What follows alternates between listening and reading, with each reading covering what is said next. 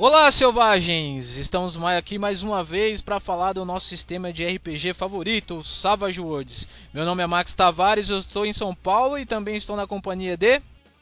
Fernando Alves, aqui de Belém, Pará, Amazônia, Brasil. Felipe Cunha, do Rio de Janeiro. Aqui é o Calango, do Espírito Santo. E aqui eu sou o Fernando Del Angeles, é, editor da linha de RPG da Retropunk e estou no Rio de Janeiro também. Bom, vocês já ouviram aí o nome de quem está com a gente hoje. É o Fernando e vocês também já devem ter lido aí no descritivo sobre o que, que a gente vai falar hoje. Vamos falar sobre baralho de aventura, né? A gente vai falar um pouquinho sobre o que, que é, como funciona, quais são as mecânicas. Também a gente vai falar um pouquinho sobre a editoração. A gente ainda está em dúvida se essa é a palavra correta, mas a gente vai usar esse neologismo, editoração do Savage Worlds no Brasil e algumas outras coisas, curiosidades. A gente vai também fazer uma sabatina aí com com Del Angeles para saber os caminhos do Savage Worlds aqui no Brasil e também aproveitar também um pouquinho do Felipe também que está trazendo coisa do Savage Worlds pro Brasil também. É editoração mesmo. Google. Acabei de ver aqui, ato ou efeito de editorar. Maravilha, hein? Bom, então como a gente já disse, a gente vai falar sobre os baralhos. O, o que é o baralho de aventura? O que, que é esse item dentro do Savage Worlds? Quem pode me, me contar o, o, o que, que ele é e para que, que ele funciona, né? Então, eu, deixa eu falar então, já que eu, minha primeira participação logo. Por favor. É, então, baralho de, de, aventura é uma mecânica opcional do Savage Worlds, né? Você pode jogar totalmente é, sem ele. Então, é, é algo que acrescenta ao sistema. E cada carta é são cartas especiais e cada carta tem um efeito mediante alguma situação é, diferenciada. E os jogadores podem usar uma dessas cartas que eles sacam no início da, de cada sessão para modificar a aventura, ter mais poder sobre a trama, né? Então, cada carta acaba tendo um efeito diferente, com uma situação diferente, né? Acho que é mais ou menos isso. Alguém, alguém tem mais algo a acrescentar? Fernando, que é o grande guru nosso aí. Basicamente, o baralho de aventuras ele vai ser um novo recurso para os jogadores, né, Fernando? Que, acompanhado das beneiras, vai fazer com que os, o, os jogadores tenham ainda mais controle sobre não só os personagens, mas sobre a trama, né? E aí é bem, bem divertido, bem bacana. Mas como é que funciona exatamente é, o, o baralho? É, ele tem. Ele é um baralho. Ele é um, ele é um Quantas cartas tem no baralho e tal? Então, a primeira edição ela tem 55 cartas. Uhum. E você saca uma carta por estágio do seu personagem. Então, se você é novato, saca uma carta. Se você é experiente, duas. E por aí vai, veterano, três. Só que você só pode usar uma carta por sessão. A, a menos do que, que, seja uma carta que mande você sacar outra carta. Aí você pode usar novamente.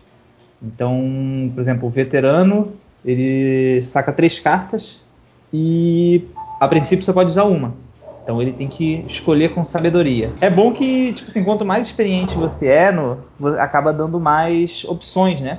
Você tem mais opções de escolha dentro da, do, do que você saca. Tem um detalhe que, tu, que os jogadores podem trocar cartas entre si, né? Eles têm essa opção de, de, ah, eu tenho uma carta que não tem nada a ver com o meu personagem, por exemplo, uma carta que, que envolve um, um antecedente arcano, mas o meu personagem não tem antecedente. Eu posso trocar cartas com essa carta com outro personagem do grupo.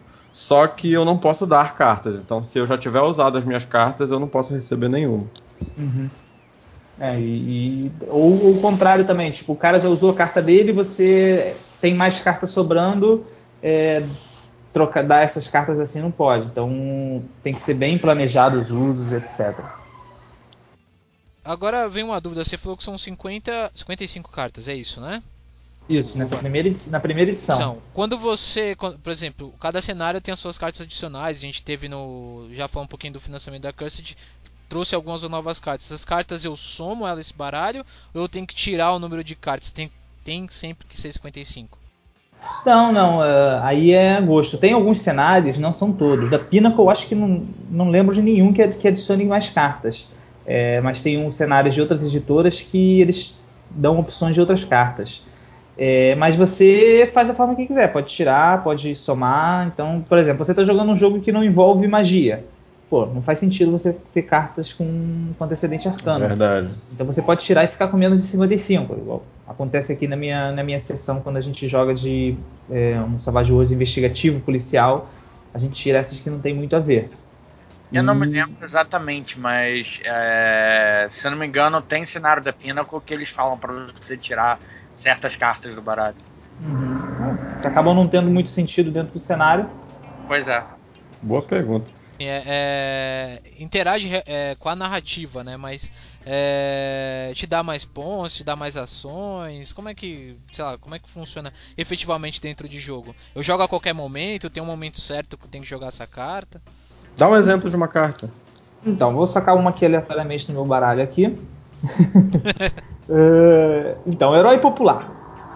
Joga esta carta depois de você salvar um grupo de pessoas numa situação terrível. A comunidade o adota e a seu grupo como heróis locais e sempre oferecerá ajuda aqui. Então, essa é bem específica. Você tem que fazer uma ação, salvar um grupo de pessoas, etc. E você se torna um herói deles da, daquele local. Aham. Eu sempre recebendo ajuda, e etc.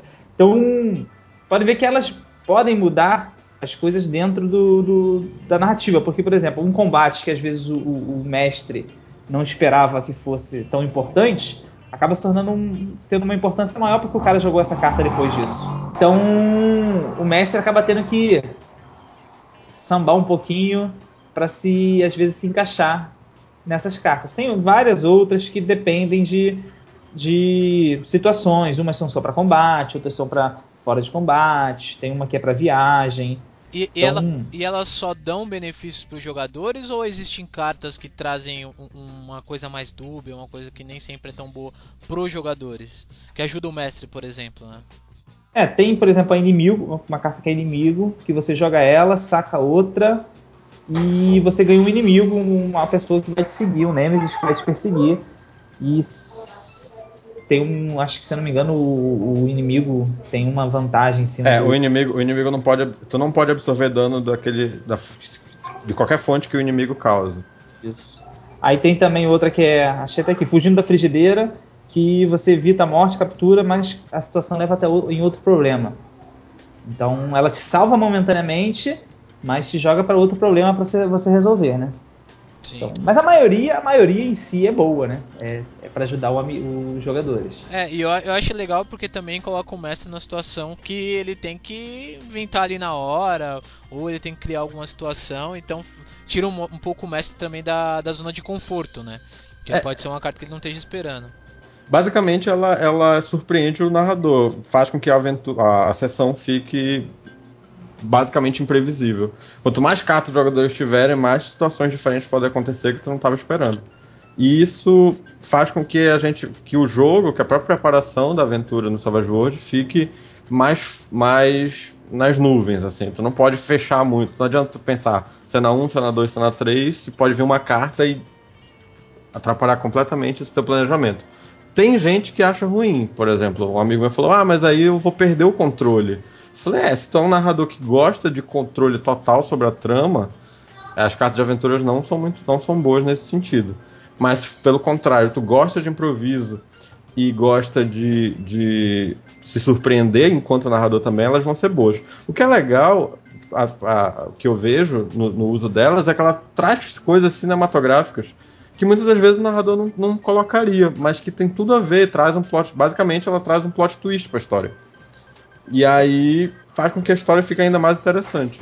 Então, eu sempre fui um mestre que gostou muito do improviso, que gostava muito do improviso. Teve sessão que eu, época que eu chegava e sem preparar nada da campanha ia jogando, jogando, jogando. Depois que eu li o Despreparado Nunca, mudou um pouquinho, agora eu preparo um pouquinho, né? Então, fazendo um momento jabá aí pro colega. então, mas, mas as cartas eu gosto muito disso, porque mesmo eu preparando, ela adiciona momentos que eu não, não, não, não pensei e que muitas vezes adiciona é, coisa boa à história, faz a história desenvolver, né? Teve uma carta que o pessoal jogou que foi interesse amoroso. Então o- aparece um- uma, uma- aparece uma personagem que começou a se interessar pelo, pelo, pelo jogador, pelo personagem do jogador e tipo assim adicionou todo um, uma trama nova, um, adicionou um personagem novo que, que não era tão importante, passou a ser mais importante dentro da história. Então, pra mim, eu curto muito essa, essa imprevisibilidade, imprevisibilidade do baralho de aventura, né? Não, não cortando o Fernando, na verdade, ainda pegando o que ele falou, é, mas antes disso, seria legal a gente falar um pouco sobre é, é, como é que a carta se parece, né? Ela tem o verso igual, afinal ela tem que ser um saque aleatório, mas ela vem, basicamente, quando sacou a carta, o que é que tu vai ver? Vai ter um nome que já vai trazer bastante, evocar bastante o que é que a carta deveria trazer, uma imagem que vai te ajudar, vai te ajudar também a entender o que é a carta, uma frase, uma citação, né, que, que tem a ver com, com o efeito da carta e o efeito embaixo. Então, por exemplo, esse interesse amoroso que o Fernando falou, ele vem um nome, interesse amoroso, vem uma mulher, uma, uma, uma garçonete, e a frase dela é: Você vem sempre aqui. Aquela frase clássica. E o, e o, joga, e o, é o efeito, é como ele falou: o jogador joga uma carta joga essa carta e diz: olha, esse extra, esse personagem extra, tá interessado pelo meu personagem. E ele não define o, que tem que ser um sexo oposto. Então. Uhum. É, pode ser de qualquer, qualquer, qualquer extra, basicamente. E uma coisa interessante nessa carta é que abaixo diz: o alvo fará o melhor que puder para ajudar, mas também poderá causar problemas com frequência. e isso é bem cinematográfico. Eu acho que isso tem muito a ver com, com o que a gente vê por aí em outras mídias. Sim, sim. É, é tipo a Lois Lane, que é sempre sequestrada. e essas coisas do gênero, né? Total, é. Ah. Muito, muito bom. A Gwen Stacy que é jogada da ponte. é verdade. Nossa. Falando de história de, de, de carta, eu, eu planejei eu jogando fantasia. Eu adaptei o, o, o meu jogo de D&D para Savage Worlds. Eu tava, a gente estava jogando, os jogadores foram, encontraram os orcs, escravagistas e tal é, é, conseguiram libertar os escravos das minas dos orcs e levaram ele pela floresta. Só que ninguém levou um batedor. E eu falei, olha, alguns orcs que estavam voltando com outros cativos acabaram encontrando, cercando o grupo e tal. E o grupo fez um combo com as cartas. O que que aconteceu? Eles jogaram Aqui vem a cavalaria, quando eles estavam cercados, combado, basicamente, com a carta que trariam, que traz uma outra ajuda é aquele que pessoas locais aparecem para ajudar. Ah. Multidão enfurecida. Multidão enfurecida, exatamente. E aí, ou seja, além de aparecer uma multidão enfurecida no meio da floresta, eles ainda colocaram lá vem a cavalaria que, que só diz assim: a ajuda chega à cena vinda de alguma forma determinada pelo mestre. E aí, eu, ou seja, o primeiro passo foi o que vai acontecer aqui. Cara, essas são as cartas que eu mais odeio. Porque imagina, já aconteceu de, de, de, o cara tá dentro de uma dungeon e jogar, lá vem a cavalaria. O cara. Não. Agora eu vou fazer advogado do diabo para quem tá conhecendo o sistema junto com a gente. É... O mestre ele não pode impedir, o jogador ele pode jogar qualquer hora a carta. Esse tipo de carta, por exemplo. O mestre não pode falar, pô, agora não é a hora. Na dungeon não vai aparecer uma galera. Ou não? Uhum. Então, nas regras é que fala. Os jogadores podem usar essa carta a qualquer momento. Não fala nada de o é. mestre restringir. Mas eu, nesse momento, por exemplo, eu restringi. Não, segure ela para outro, outro momento que, pô, não tem, não tem sentido dentro da história. De onde vir. Olha, eu, é. eu, eu, dificilmente digo não, até porque isso é um recurso que o cara conseguiu ali, né? Eu é. digo, eu jogo a bola para ele, eu falo, olha, então explica, o que, quem aparece? Quem ah, apareceria? Sim, sim, é. E aí, se ele não conseguir me explicar, eu digo assim, olha, então é realmente, se tudo, tudo que é o interessado não está conseguindo, é porque não, não, tem como, não tem como acontecer. Só que uhum. aí, por exemplo, nesse caso, o que é que eu fiz? Se os orcs estavam é, é, é, trazendo cativos, né, junto com eles e cercaram os personagens, eu fiz que eles próprios tivessem aparecido, libertos, e um anão montado num javali junto com o seu escudeiro, que libertou eles, tipo, encontrou com eles lá com alguns orcs e eu tive que criar. Eu criei o um NPC ali que era um anão, que eu tinha uma miniatura exatamente de um anão montado no javali. E usei a miniatura e me, e me inspirei meio no, no Don Quixote, né? Um cara meio louco, assim, mas diferente do Don Quixote, ele era bem. Ele era bem. Bem capaz. E aí ele ajudou o grupo inteiro e tal. E, e os, os, os escravos ajudaram, contribuíram com a luta e eles conseguiram vencer por causa disso. Só que a história andou completamente pro lado agora desse anão. Ele, ele, ajudou, mas ele criou confusão com os personagens. Ele desafiou os personagens com um duelo depois. Porque ele tinha uma mania de grandeza, que ele era um anão de uma casa nobre, estava buscando pelas relíquias da família e tal. E, enfim, sabe, virou uma. A história acabou criando uma side.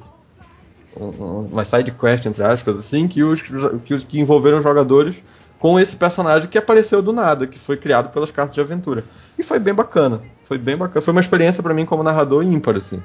Cara, eu vou te falar que sempre que eu narro, o pessoal pede as cartas de aventura. Uma vez eu até fui narrar essa policial. Eu falei, pô, acho que as cartas de aventura não tem muito a ver e tudo mais. É, o pessoal, não, tem que ter as cartas. tem que ter, o pessoal curte muito. Eu acho que, apesar de ser uma me mecânica é, opcional, se você não tá usando, tá perdendo muito da diversão. É né? verdade. Até aquela história que, que tu mestrou de Accursed que eu joguei mesmo foi, foi mais ou menos isso. Tu queria não usar e todo mundo, não, não, usa, não sei o quê. Foi, foi.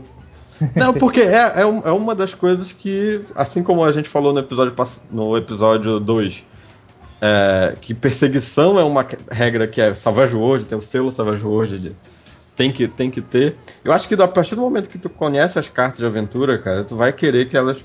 Até pro próprio jogador, porque ele quer ter essa possibilidade de mudar. A gente tá muito acostumado com um sistema de jogo, quer dizer, eu acho que o RPGista brasileiro, que vem do, do tradicional D&D, GURPS, enfim. As próprias revistas especializadas, eu, eu aprendi muito nelas, de que o narrador, o mestre, tem o controle da história. Tudo que não é o teu personagem é o, joga, é o mestre que tem que, que dar conta. E essas cartas vêm para exatamente fazer o jogador ter um gostinho de mudar a história ele. Não só o que o personagem dele está fazendo, mas a história fora dele. Então, pô, eu acho que todo jogador gosta. E principalmente porque é um recurso que vai ajudar ele a conseguir as coisas que ele quer. Tende a, tende a ser dessa forma. É, então, acho que quando o cara experimenta caça de aventura, ele quer em todos os outros jogos que, que tiver, ele vai querer que tenha algo parecido. Assim como, por exemplo, a Benê. Quando eu, quando eu experimentei a Benê, eu falei, pô, eu, eu, levei, logo no início, quando eu descobri o Savage World, eu ainda levei pro D&D, por exemplo. Ah, sim, é muita gente o, o, pega as regras do, do e, e, e, joga para outros sistemas, assim como tem no Fate, que é os pontos de destino, uhum. é, mutantes malfeitores, é ponto de poder, né? Uma coisa assim. Ponto heróico, se não me engano. Ponto heróico, é. E, e, pessoal, é uma mecânica já difundida dentro do, dos RPGs mais modernos, mas que se pega. Até o DD, agora a quinta edição, trouxe. É, que é, também acho que é ponto heróicos também. E trouxe essa é uma mecânica alternativa. E está meio que já entrando já no, no, no meio dos RPGs mais tradicionais, que é o, poder do, dos jogadores influenciar dentro da trama. Né? Pois é, eu acho legal isso, porque tu tira a ideia de que tu tá à mercê dos dados, né? Tipo, completamente. É um recurso que tu vai gerenciar, que vai te ajudar a conseguir o que tu quer no momento mais necessário. De não ficar assim, pô, a gente tá no momento crítico aqui, eu só vou rolar esse dado e o que cair nele acabou. Eu, eu uso, eu uso os bens também para coisas tipo assim, poxa, a gente. Pô, se a gente tivesse uma corda aqui. Pô, meu personagem teria uma corda. Eu, pá, gasta um BNI pra lembrar. É. Pra fazer que o seu personagem lembrou, lembrou de trazer uma corda. Uma coisa que é plausível, que uhum. se, o cara não tem descrito na ficha, esqueceu de falar, que muitos mestres chegam e falam, não, não tá escrito na ficha, você não tem. Eu tinha um, um mestre que era assim, se não tinha escrito na ficha, você não tinha. Uhum. Então.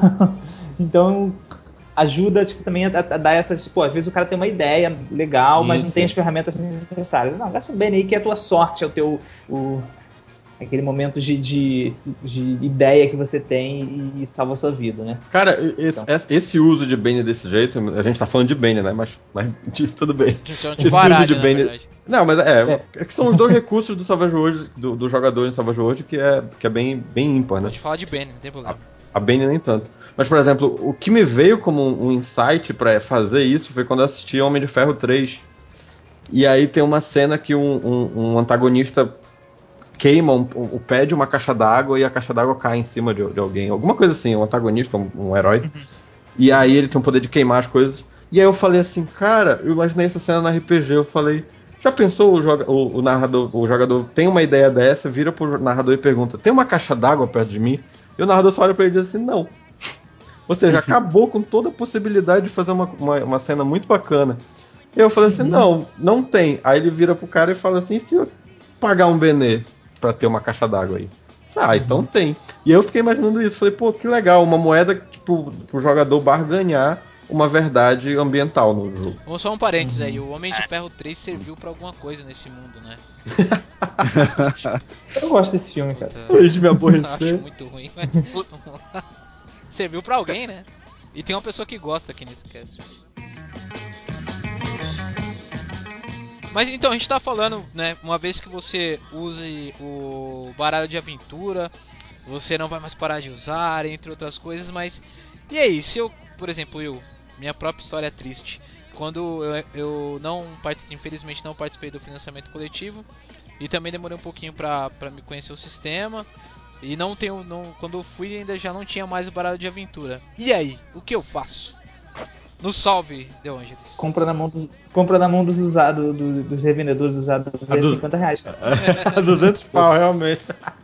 Mercado Negro. Mas tudo bem, e se eu sou uma pessoa pobre?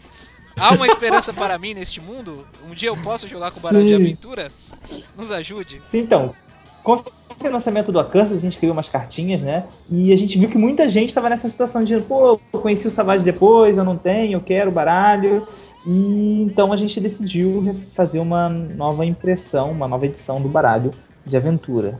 Vai ser bem legal, que vai ter umas coisas novas, vai ter. Pode, Vai ser- pode adiantar ou é alguma coisa muito misteriosa? Então, é. É, a princípio é pra estar na semana que vem do dia que a gente tá gravando, lá pro dia 17, né? 16 já começar a pré-venda. Pelo menos diz o Guilherme que vai mexer no, no, no projeto que eu enviei, nas coisas e botar em pré-venda esse final de semana. Entendeu? Então é bem provável que quando o pessoal estiver escutando isso, já esteja rolando o- a pré-venda. A primeira diferença que a gente vai ter do baralho da primeira edição para da segunda edição é que não vai ter. Vai ser uma carta a menos. O baralho da primeira edição são 55, esse vão ser 54. Não vai ter o, a Retropunkers Luck, que foi exclusiva do financiamento e tudo mais. Ah, É, não sabia então. disso. Então, tipo assim, é. Então depois- gente- Então depois eu posso vender essa carta a 250 reais. entendi. Isso, é. Que é- vai ser tipo pra dar o valor para o pessoal que foi lá no início, acreditou e no Savage Worlds e, e trouxe, É né? justo. Não, é justo, é justo. Mas, pô, É, é uma carta roubada pra caramba. joga esta carta e rola um D6. Para efeitos de jogo, você tem os benefícios de um Coringa durante uma quantidade de rodadas igual aos resultados do D6. E o D6 abre, tá? É bem roubado, cara. Desse ainda abre. pra caramba. Meu Deus. essa carta é muito boa. E- e- então não vai ter essa carta. Então a primeira diferença é essa.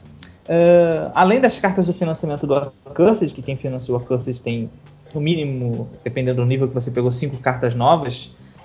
São cinco cartas do Accursed que não tem na gringa, é- foi exclusiva pra gente. E há a possibilidade de você ter pego também 10 cartas do Deadlands. Uhum. que também essas até tem lá na gringa, mas não impressas. Elas eles lançaram como um PDF e para você eh, fazer você mesmo, né? Imprimir e dar teu jeito. É, então a gente vai imprimir essas cartas para quem financiou o, o Accursed, né?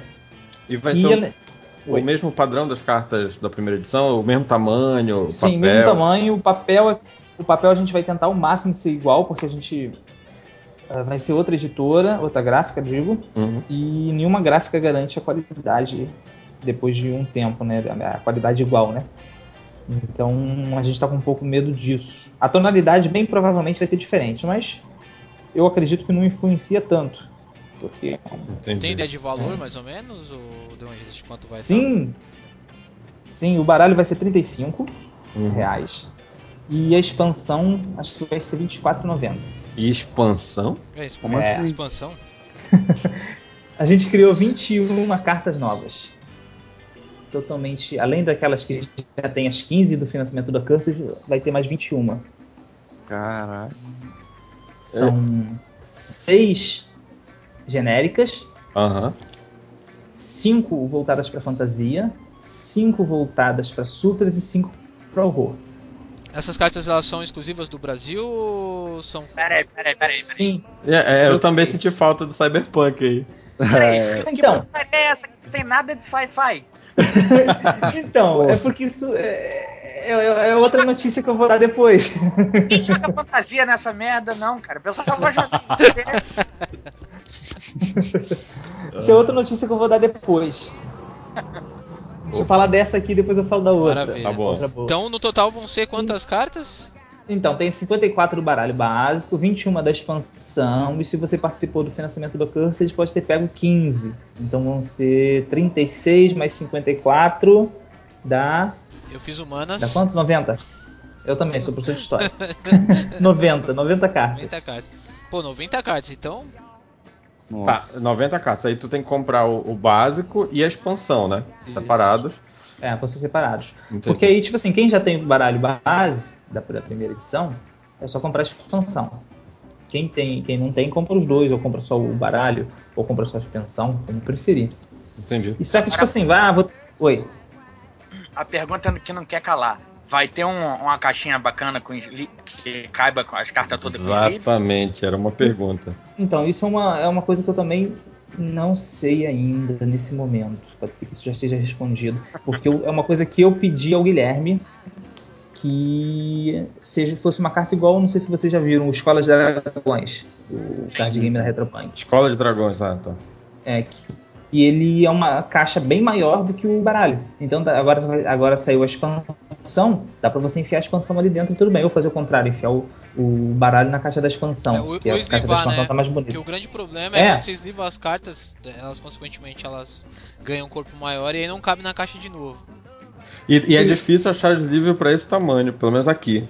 Cara, é o standard. O loja de card game tem. É, eu, eu comprei da, da Fantasy Flight, o standard o verdinho da, da Fantasy Flight. Ficou Uhum. perfeito. A caixa tá em algum lugar jogada, que não, não cabe na caixa. E a caixa também, cara, muito frágil, né? Eu não sei se É vai melhorar nessa segunda edição, porque isso- essas, essas espe- especificações o Guilherme ainda não me passou. O De Angelis, o- outra coisa, dessa, nessa pré-venda só sai apenas o baralho de aventura. O, o baralho normal, a ideia ainda não é dele ser reimpresso, né? O, o baralho Não, de iniciativa. Bara- O baralho de iniciativa? É, o baralho de iniciativa, porque o baralho de iniciativa é um baralho comum, Sim, então sim. Só eu não vejo, eu não vejo tanto interesse no pessoal. entendi. Mas, mas esgotou a primeira tiragem. Sim, sim, é que foram feitos 500. Porra, Ah, porra, você tá sendo. Caraca. Vendeu 500 Olha, baralhos. eu, eu vou, eu vou te falar o seguinte: eu me arrependi de não ter pego o baralho de iniciativa. Então, no, no, no, Accursed tinha ele. A gente, se batesse mais metas, ia ter um baralho voltado pro Accursed. Pois é, cara. Eu acho que dá todo. Enfim, eu também sou, sou meio viciado nesses próprios. Eu acho que dá todo um clima tu pegar um baralho diferente. Eu, eu, dei- eu tive um trabalho enorme pra conseguir um baralho que preste, que coubesse direitinho no sleeve, que, sabe? Ah. E aí, mesmo assim, eu acho que ele tira um pouco o clima da mesa pra mim. Porque, Uhum. E aí, quando tu coloca o- um baralho mais temático, fica mais É, bacana. os da Bicycle, os da Bicycle são, são bons pra, pra isso. Os, os da Bicycle. Eu vou ser, eu vou ser sincero, eu, a gente até tinha, até tinha não, né? Até tem a licença do, do baralho específico do, do interface, né? É, eu que optei por não colocar, porque o preço de, de produção de, de baralho assim é muito caro. velho. É, tu vai acabar pagando 30 reais num baralho que você compra por 5 reais ali na esquina. Não, sim, sim. Mas é bom deixar claro, né, para os ouvintes, caso eles tenham- estejam interessados, né, que o baralho de iniciativa não vai ter dessa vez, não vai ter por enquanto ainda, né? Isso, é. Que é um baralho Bem comum, né? Que é um baralho comum também, então não, não, é, não é algo. Por exemplo, no Accursed a gente preferiu deixar ele para as metas bem lá em cima para trazer primeiro material útil em jogo, né? Aventura, suplemento, do que a gente botar uma coisa que às vezes o pessoal não vai se jogar, não vai se, não vai se interessar tanto, né? Pô, cara, eu tava torcendo pra chegar lá que eu queria esse baralho. E, Complicado. e no, no Accursed são dois, né? Porque eles, eles botaram os naipes, um para cada bruxa, então são oito bruxas. Então tem um baralho com os naipes comuns, com quatro bruxas, e outro baralho com quatro naipes novos, inventados por eles, que Sim. funcionam igual aos outros, só receberam os nomes diferentes, com as outras quatro bruxas. Então eles fizeram esse, essa. ter dois baralhos. Que eu, tipo assim, acaba sendo legal tu ter, usar, dar aquele clima, mas em, em relação a, a material de jogo, eu prefiro trazer aventura, Sim, suplemento, Sem dúvida. etc. No É, o Accursed, por exemplo, a gente conseguiu trazer tudo que já saiu lá fora. Pô, bacana. Saiu agora. Tem uma aventura que saiu agora que eu já tô com os arquivos que depois eu vou traduzir para lançar ano que vem, pelo menos em PDF. Então, Então, eu acho que aí a gente já entra até no, no- no- no- na segunda pauta, mas sem precisar sair do, do baralho, né? deixa eu só falar uma coisa em relação à expansão do baralho. Claro. Uhum. que muita gente pode falar, poxa, 90 cartas, isso aí vai ser um bolo enorme, nu- nunca vou usar todas, mas a maioria delas é temática. Uh, são 10 de, de Deadlands, se você contar. Então, pô, você vai jogar praticamente só em Faroeste. 5 é, de Accursed, apesar de eu ter feito elas as mais genéricas possíveis, elas são bem mais voltadas para o Accursed, por exemplo. Deixa eu ler uma aqui, que elas são novidade, é legal eu, eu Com ver. certeza. Deadlands, Deadlands, Deadlands, Accursed. Então tá aqui. Ajuda divina. Ah, alguma divindade ou criatura que se aproxima disso ajuda seu personagem em um momento de dificuldade mas isso não será de graça. Não tem nada pior do que dever um favor a alguém infinitamente mais poderoso que você. Eu imaginei isso, tipo, como as bruxas ajudando o personagem ou alguma outra criatura poderosa, mas isso você pode encaixar em qualquer outro é, cenário que tenha deuses ou que tenha algo parecido, né? É interessante imaginar a cena, né? Tipo, o cara barganhando a entidade, meio que dá um, dá um pause assim na, na, na no que está acontecendo e aí tem aquela interação no, no, mundo todo cheio de, de luz e tal. É interessante. Aí tem depois 5 de fantasia, porque você vai usar né, de fantasia, esse negócio de fantasia, supers, que mais genérico, mais. É, me fugiu a palavra agora, mais direcionado ainda. Que aí você joga só para negócio de super-heróis e eu criei umas cartinhas aqui que tem muito relacionado com as regras novas uhum, do, do compêndio, né? É, do ataque, ataque combinado e etc. Agora, uma pergunta: é, isso vai estar sinalizado nas cartas? Pô, isso é uma boa. É, isso é uma boa negócio. Não tinha pensado nisso. Acho que eu vou botar um símbolozinho é, bota um, cartas. um ícone, alguma coisa, porque fica mais fácil na hora da pessoa separar. Verdade. É. Eu não tinha pensado Olha nisso. Só, hein? Olha uma só, boa... hein? Tem que pular agradecimento uhum. Savage Cast. Oh. É.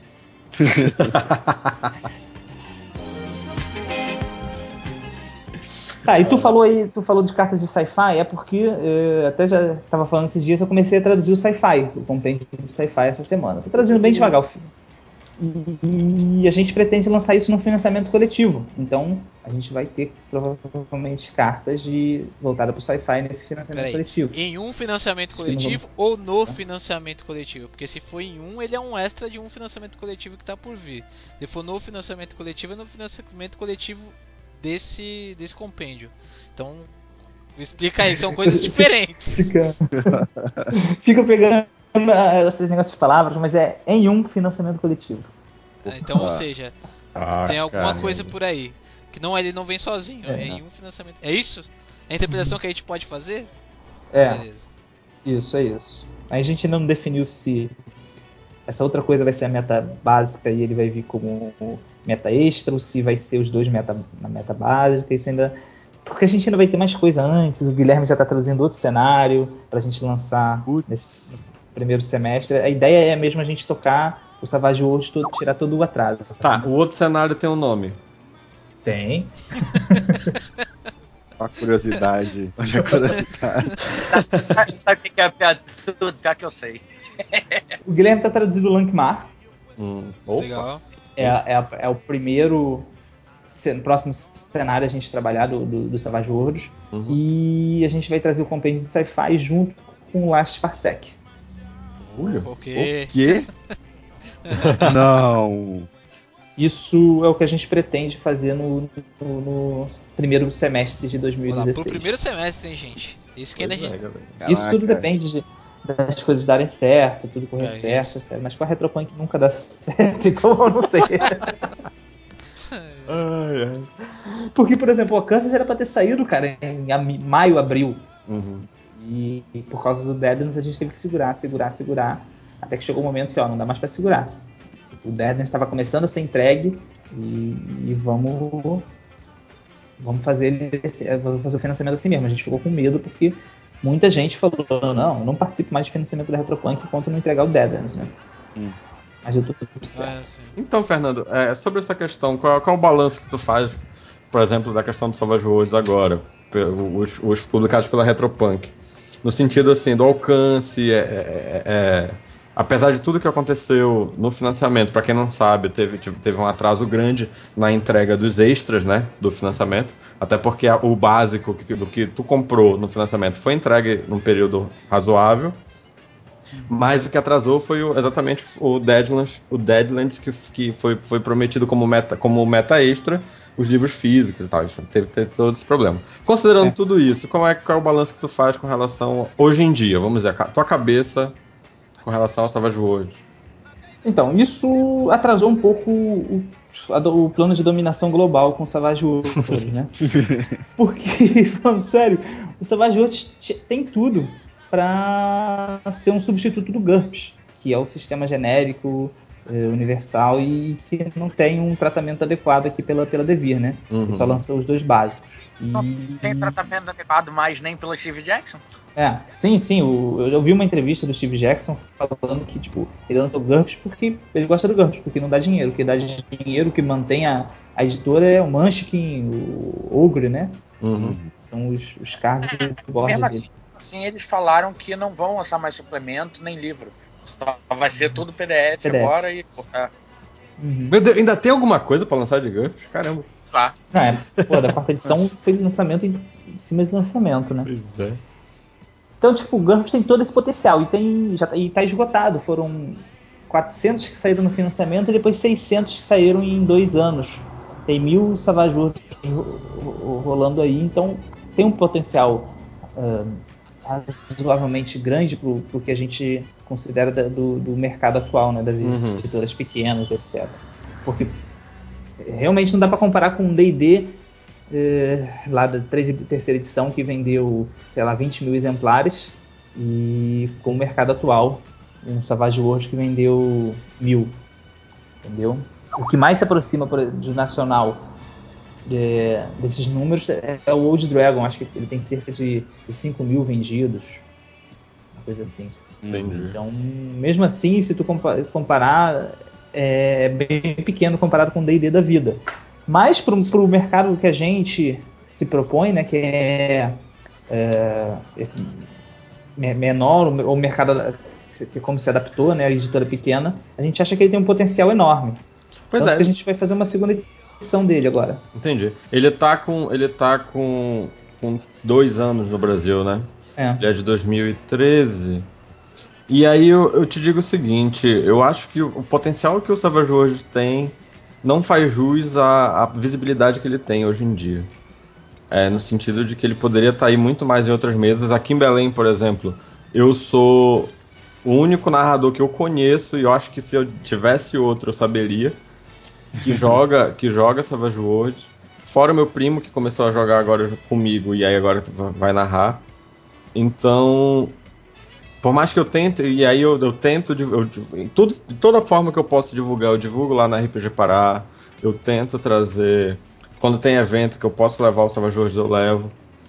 E ainda assim, eu, não, eu, ve- eu vejo uma resistência para o sistema. É, é aquilo que a gente estava conversando antes de começar, né? Que, que se não for D&D, o pessoal já torce o nariz. Aquele pessoal que mais clássico, que não acompanha mais old school, né? Que não acompanha o, o, o mercado, que não sabe como é que tá o mercado hoje em dia, ou que parou de jogar há muito tempo e voltou agora, Uhum. ele não se interessa tanto por, por essas novidades. O cara quer jogar é, D&D, então vampiro. então, o- Isso. Pessoal mais clássico é o melhor eufemismo que existe pra nego fresco.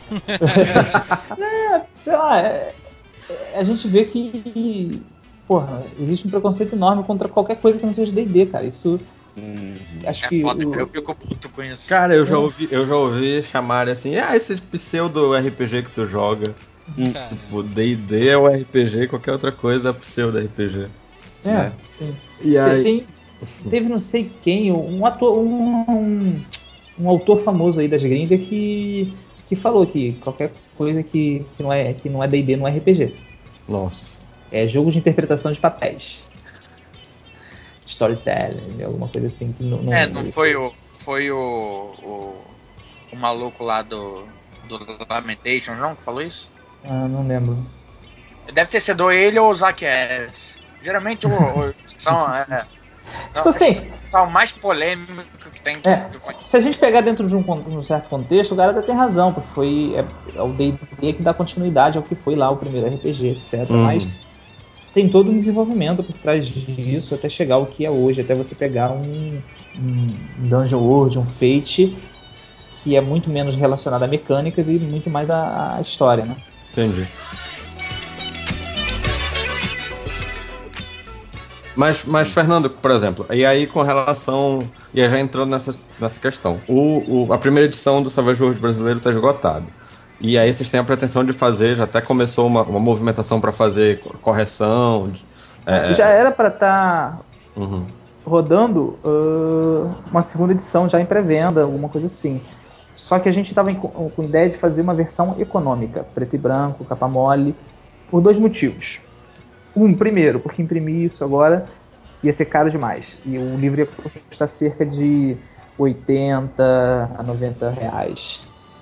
E, e a gente queria um livro barato para alcançar massa, entendeu? Para Uhum. o pessoal que reclama de preço. Pô, eu vi pessoal reclamando do Fate a 45 reais. Pô, Um livro de 300 páginas a, Chega a a ser 5 mais ou menos. Sim, O sim. pessoal reclamando.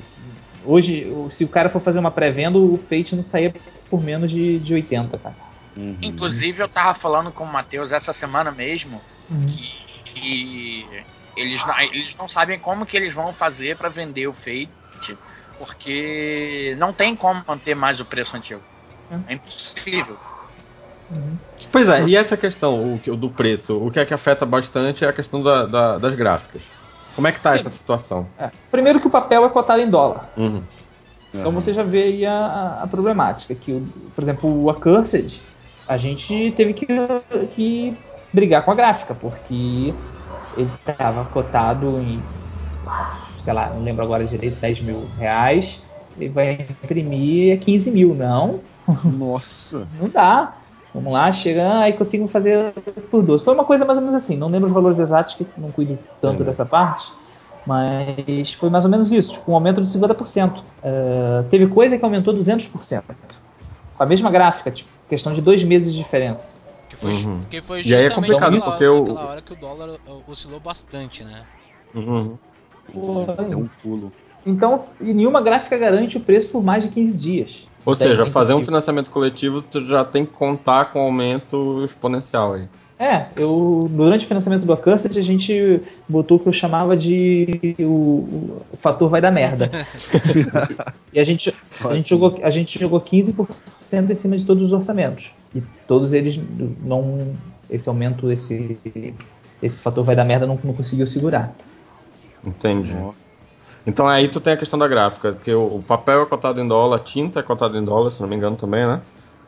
E, E- aquilo que gráfica, cara, ela não te garante nada, ela não te garante Sim. prazo, ela não te garante praticamente nada. É, é uma relação bem complicada e de uma certa forma as editoras estão tão reféns disso, de Isso. conseguir encontrar uma gráfica que tu consiga uma relação boa e de confiança. e pagamento à vista, no máximo é uma e, e mais uma daqui a um mês. Então, tipo, é por isso que muita gente agora está voltando para o financiamento coletivo, que, que é um risco menor para lançar. Mas não dá para fazer sempre financiamento coletivo. Por exemplo, o baralho de aventura a gente estava pensando em fazer em financiamento coletivo. Só que a gente pensou, pô, um financiamento só para o baralho, Uhum. não sei se o pessoal vai comprar a ideia. Então, a gente optou pela pré-venda, vamos fazer uma pré-venda programada, que é a invenção, que quem trouxe isso para o Brasil foi o Felipe aí, com a, do pensamento coletivo. Felipe fazendo escola, né? que, que a gente tem que vender um número X, eh, se não me engano ficou em 180 baralhos, pra gente rodar ele. Mas aí, mas aí vai, ter, vai ter um prazo também de tempo? Tu não acha que, que é importante ter esse prazo de tempo? Pra galera correr gente- e fazer? É assim, a gente, a gente vai dar, na verdade, se vender os 180 no, no primeiro mês, a gente vai dar 5 cartas a mais. Ah, legal. Pá. Vai pra 26 a expansão, né? Na, na expansão. Entendi. vai para cinco cartas a mais. Aí a gente está pensando em botar em três meses, se não, de- se não, se não bater, a gente devolver o dinheiro, ou ver outra forma de. ou lançar uma quantidade limitada, ver se dá para fazer. A gente também pensou no- no- na nova modalidade do financiamento coletivo, que é o flexível, Uhum. Que mesmo que não bata a meta, você recebe aquele dinheiro, mas com uma porcentagem menor. E aí a gente, mas a gente preferiu a pré-venda, que tem como a gente controlar melhor sem ter que dar dinheiro pro, É, tem essa questão do- da fatia do, do- do- da plataforma de É, financiamento pelo que eu coletivo, sei né? no Que come aí. é tipo uma parcela, acho que vai pra 17%, É. coisa assim, né? Isso. No, no Kikante acho que é 18. Nossa, é, Meu, hein? É, É- dinheiro demais. é, é bastante dinheiro. É prati- praticamente 20%. Então, se você uh, de, vendeu mil reais, você pega 800. Sim. É bastante coisa. Vendeu 10 mil, já, já só pega 8 mil. 2 mil vão para ele. É, o- é o maldito atravessador, né, cara? agora, agora, ainda. E aí a gente falando do, dessa questão. Vocês vão, vão trazer, tem a ideia, vai trazer o baralho agora como pré-venda. A segunda edição vai vir como pré-venda ou vai vir. Já tem alguma. alguma... Então, a gente estava, como estava falando, a gente estava afim de fazer uma pré-venda mais barata, com, com um livro de é, uma versão econômica, Sim. é, mais barato. Só que é, o- avisaram que vai sair uma nova edição lá fora e que provavelmente vai mudar mais coisas. Então a gente pisou Segurou. no freio, segurou e vamos ver. Se mudar muita coisa, a gente faz um novo financiamento coletivo e lança a edição capa dura, colorida, etc. Uma nova edição mesmo, né? Uhum. Savage World segunda edição. Entendeu? É, Mas se for pouca mudança, aí a gente vai pro plano da pré-venda e edição econômica. E aí, tu acha, tu acha que. Tá, a gente tem a situação de que a galera tá, rec- reclama muito de preço e RPG tá reclama mesmo. É, mas aí não vai ter gente reclamando, ah, eu não quero um livro preto e branco, eu não quero capa mole. Como a gente já viu muitas das vezes aí no próprio Accursed, o pessoal dizendo, ah, não vou pegar o livro porque ele não vai ba- não bater a Enquanto meta. não eu vou- É. É. E aí eu vejo gente aí também que, por exemplo, no, no- do Interface Zero eu não vou pegar enquanto não bater a capa dura. E- pois é, tá entendendo? É uma coisa que não tem. É um discurso que não tem nexo. Eu não quero pagar Sim. muito e quero. Isso. É, você, não- você não consegue agradar todos. Tem aqueles que vão reclamar de preço e, e tem aqueles que vão reclamar da qualidade. Não dá pra ter os dois. Aham. Então você tem que equilibrar aí. Pô, a gente já tem uma edição aí de, do Savage, que é de Deluxe, que pô, o pessoal elogiou e tudo mais, mas infelizmente não tem como manter o preço de 50 reais Na naquele livro. era outra, né? Sim. A economia era outra. É, hoje, se a gente for fazer, os- ele beira os 100 reais fácil. Entendi. E boa parte desse dinheiro é gráfica. É, É. isso que é, a, que é a grande questão. Gráfica, royalties, a editora mesmo, ela não, não fica com muito. Pô, é, não tô não vendo nenhum dono de editora é rico. Normalmente os donos, as editoras, principalmente aquelas que estão agora mais ativas, eh, lançando aí, são editoras de, sei lá, não, não de uma forma pejora- pejorativa, mas editoras de fundos de quintal. Não, não de uma forma pejorativa, da forma que tipo, são amigos, dois amigos que normalmente eh, se juntam, querem lançar Uhum. alguma coisa e metem as caras e vão lá e fazem para fazer. Então, fazem É, para fazer. é um ótimo. processo é um processo praticamente quase que amador. Né? É. É. Então, tipo assim, tu, tu pega aí, pô, é, a Retropunk é assim, a Retropunk é o Guilherme que queria lançar o Savage Wars, só que ele não podia lançar o Savage Wars enquanto não lançasse outra coisa. Então ele foi licenciando. É, Rastro, Espírito, quando ele teve um, um portfólio para mostrar, e sim, pôde licenciar o Savage Wars. Aí a gente teve a New Order, que foi atrás do Yggdrasil, que é desconhecido até então, né? Não se Uhum. falava muito do Yggdrasil aqui. Pô, foi um puta sucesso. É, a gente tem aí Pensamento Coletivo que trouxe o Despreparado Nunca, que é um puta livro. O Uhum. Interface Zero é outro puta livro. Então, tipo assim, se a gente for comparar, sair- comparar com a Devir, por exemplo, que é em termos de vendas, em termos de financeiros, né? É a, a editora, Uhum.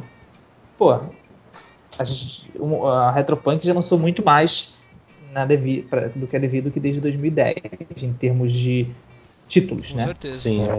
A única, a única editora grande, que a gente pode considerar grande, que é ativa bastante, é a Jambô. Sim.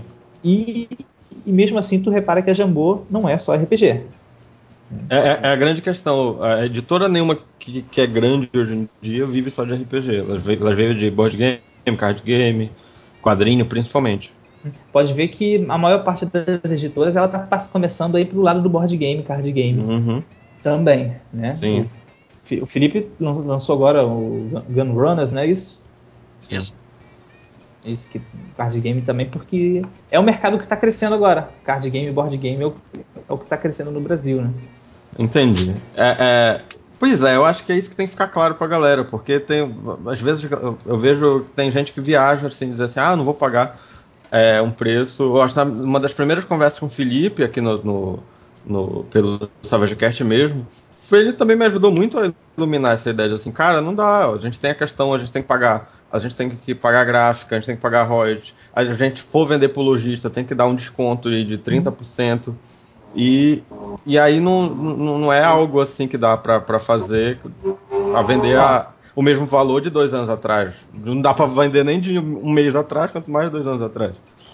Com a Cursed, eu, eu falo, esse abartamento já falei antes, eu licenciei o Accursed de um momento que eu não estava na Retropunk. Eu licenciei uhum. para lançar por fora, que eu curti, eu curto o Savage World, Savage e eu curti esse jogo e, pô, quero licenciar isso. O cara me cobrou, na época, 100 dólares. Paguei 200 e poucos reais.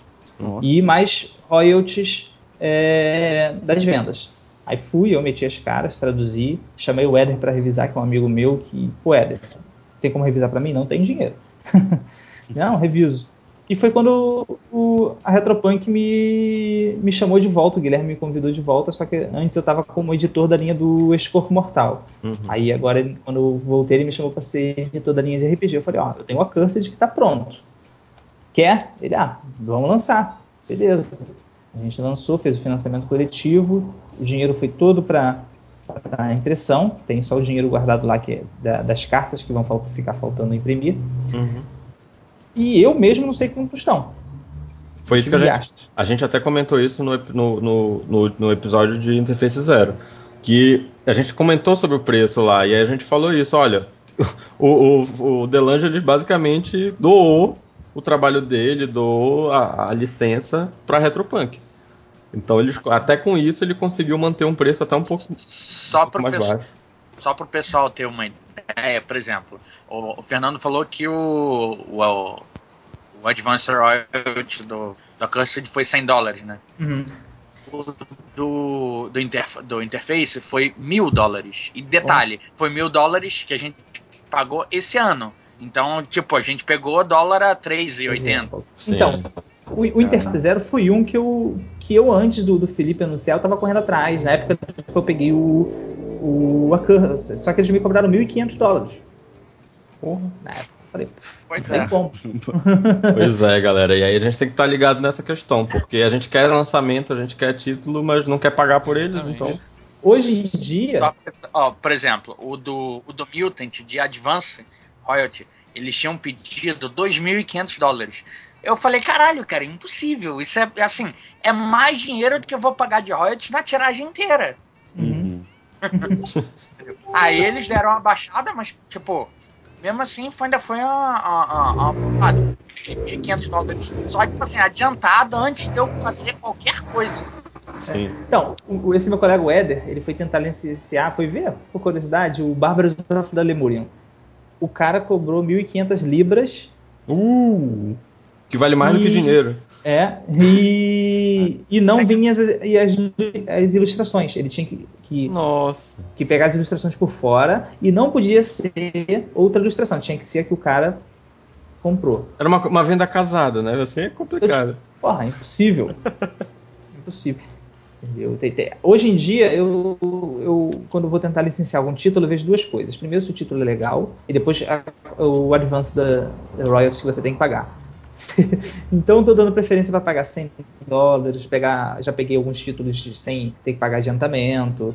É, porque, ah, eu quero lançar, porra, eu, eu corri atrás também do World of, uh, World of, World of the Dead, não é isso? World of, World of the, de zumbis e tudo mais, só que o cara me cobrou 1.500 dólares.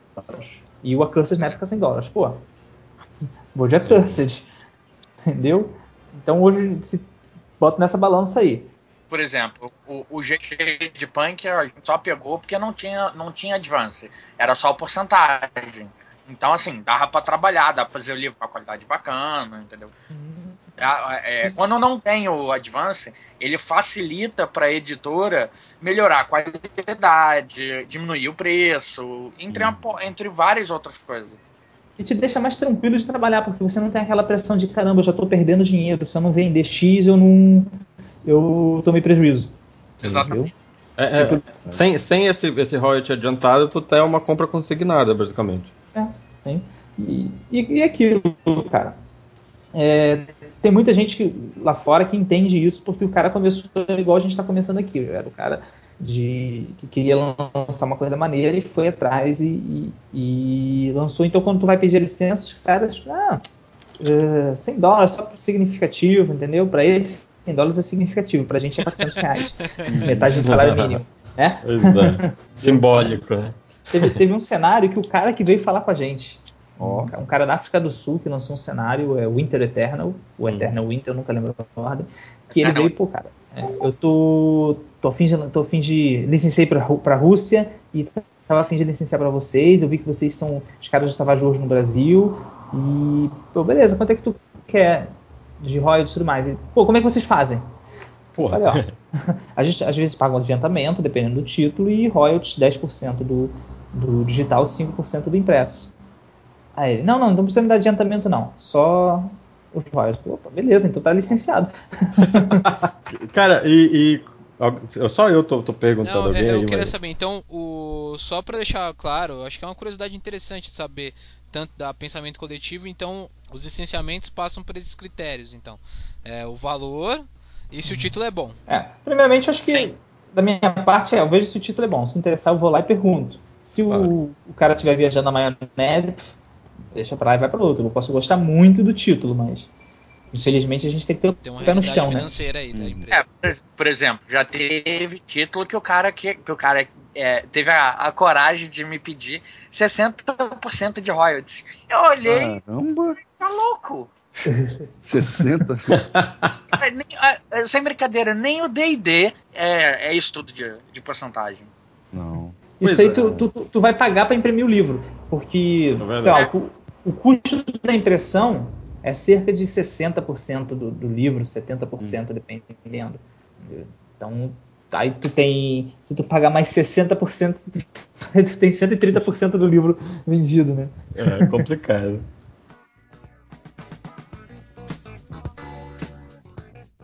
Agora, é, uma, uma dúvida minha. Dúvida não, uma questão. Aí a gente falou sobre a questão dessa visibilidade Savage Worlds.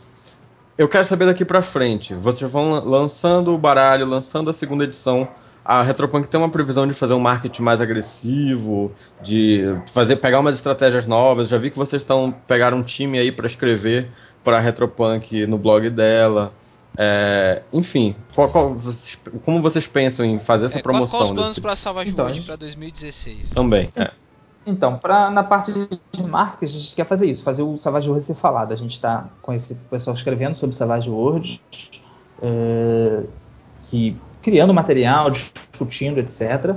E também a gente quer voltar com algumas iniciativas que a gente tinha antes, que eram é, mestres credenciados da, da, da Retropunk, né, que eram Demopunkers, Demopunk. para narrar, para narrarem e, e ganhar algumas é, recompensas mesmo. pô, nada que você vai ficar rico com isso, mas que você vai ganhar um PDFzinho novo, um material de jogo, um, um- alguns dados, alguma coisa exclusiva, coisa tipo assim que o, o cara já, que, que narra ele vai se sentir mais incentivado a narrar em eventos e levar isso para Eu vou te falar que isso é muito bacana, é uma coisa que está faltando hoje em dia. A Devi, por exemplo, com D&D, ela, ela, ela, ela passava por ela, eu acho, a questão da Wizard, mandava pra galera divulgar, mandava material e tal. E aí isso, isso acabou. É, muita gente também diz que isso acabou por causa da Receita Federal, enfim. Mas no caso de vocês de fazer isso, seria, seria voltar com Demo Punkers também. Claro, é, dando mais visibilidade para isso também. E mas a Retropunk tem tá com perna para fazer isso? para quê? Para apoiar o mestre? É, para fazer esses apoios desse- nesse sentido, desse material e tal. Então, sim, porque a gente está trazendo bastante material novo e isso, por exemplo, seria uma das coisas que a gente daria ao Demopunker, por exemplo. A gente lançou é, algumas aventuras aí de Deadlands, Deadlands já. Uhum, Então, o cara não pagaria por essas aventuras. Eu, entendi. o cara ganharia isso ou teria um bom desconto, dependendo. Isso, é uma, é, isso vai um pouquinho além de mim, né? Vai para a parte financeira.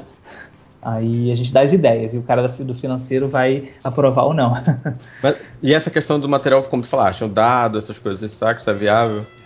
Então, dado a gente ainda tem lá bastante dado selvagem daquele é, que não não ficou muito bom. Do abacate dourado. Isso, do abacate. Eles chamam de banana dourada. Porque, pô, esse dado foi mó negócio, porque primeiro era pra ser a caveira. Aham. Uhum. Aí mandaram a prova da caveira, o Guilherme diz, eu nunca vi. É, o Guilherme diz que a caveira ficou horrível.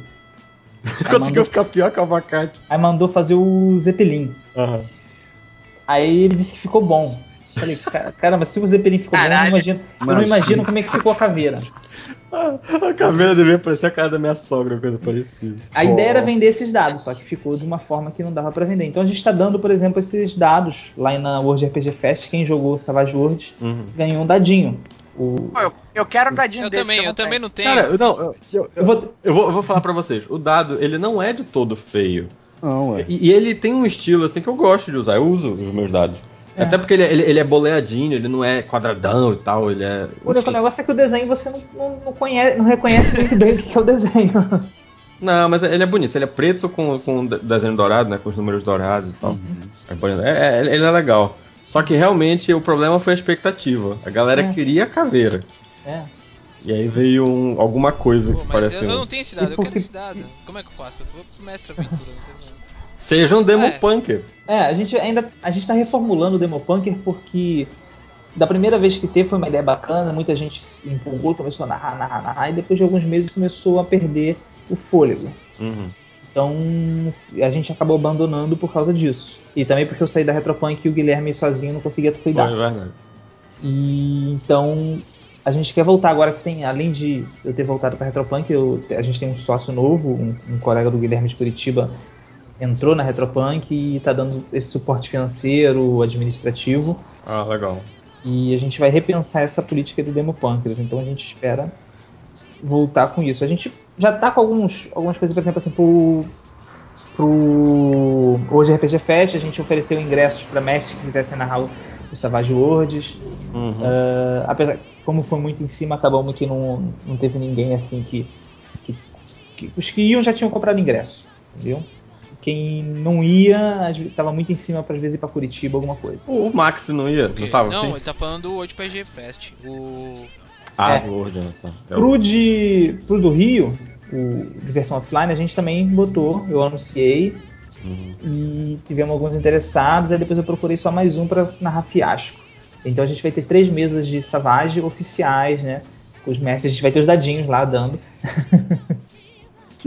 então a gente tá, tipo, São tá pegando. narradores profissionais. Não, vamos entrar nessa, nessa polêmica. Eu já tô. Me... Então, alguns desses caras fizeram algo inspirado nisso aí, porque são os caras aqui do Rio de Janeiro, o, o Felipe conhece, o Jonathan, o, o Pedro Feio, o, o Thiago Queiroz, que vai narrar no Menera. Eles fizeram tipo uma- um grupo de mestres, e são todos mestres bons, que narram em evento direto, calejados já. Então eu chamei dois deles para narrar o Savage Worlds. Daí ingressos de graça para eles, e a gente vai dar o suporte de ficha, de Pô, legal. Quem, além do, dadinho, etc. Oi? quem que é o segundo, além do Jonathan? O Jonathan e tem o Pedro, o feio. Não sei se tu conhece. Ah, É um não, amigo Pedro. deles lá. Eu chamei o Thiago, só que o Thiago foi narrar no Menera.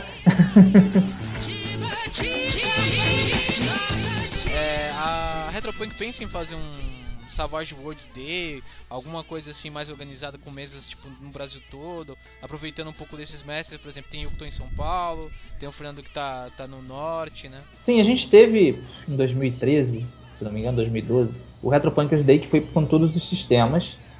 E, e depois a gente a ideia era ter sempre, só que aquele negócio, a- o Guilherme se enrolou com Savage Worlds, com é, as recompensas e tudo mais, então ficou em segundo plano. Esse ano era para ter em setembro, se não me engano, que é o aniversário da Retropunk.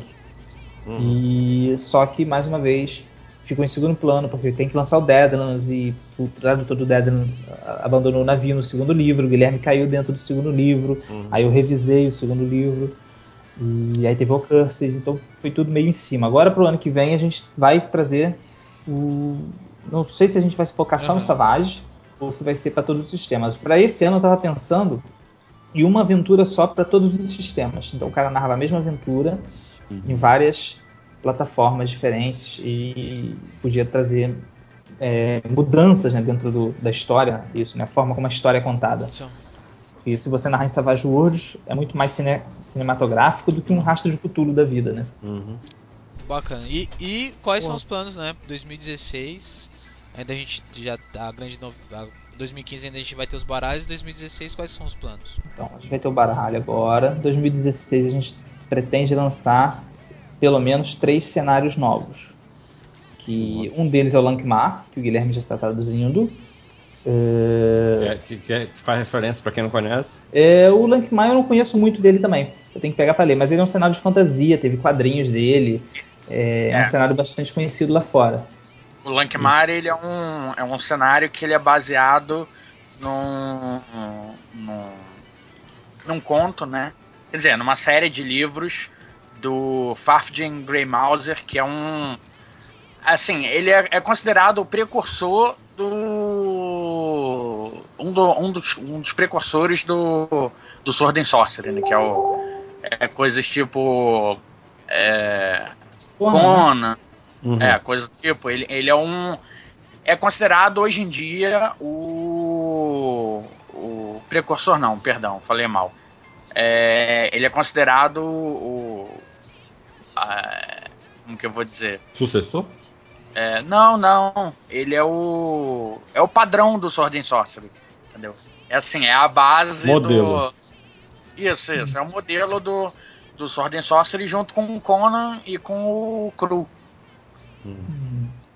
Bem, bem interessante. Então, É, aí Lankmar, ele foi. Primeiro ele foi lançado pro.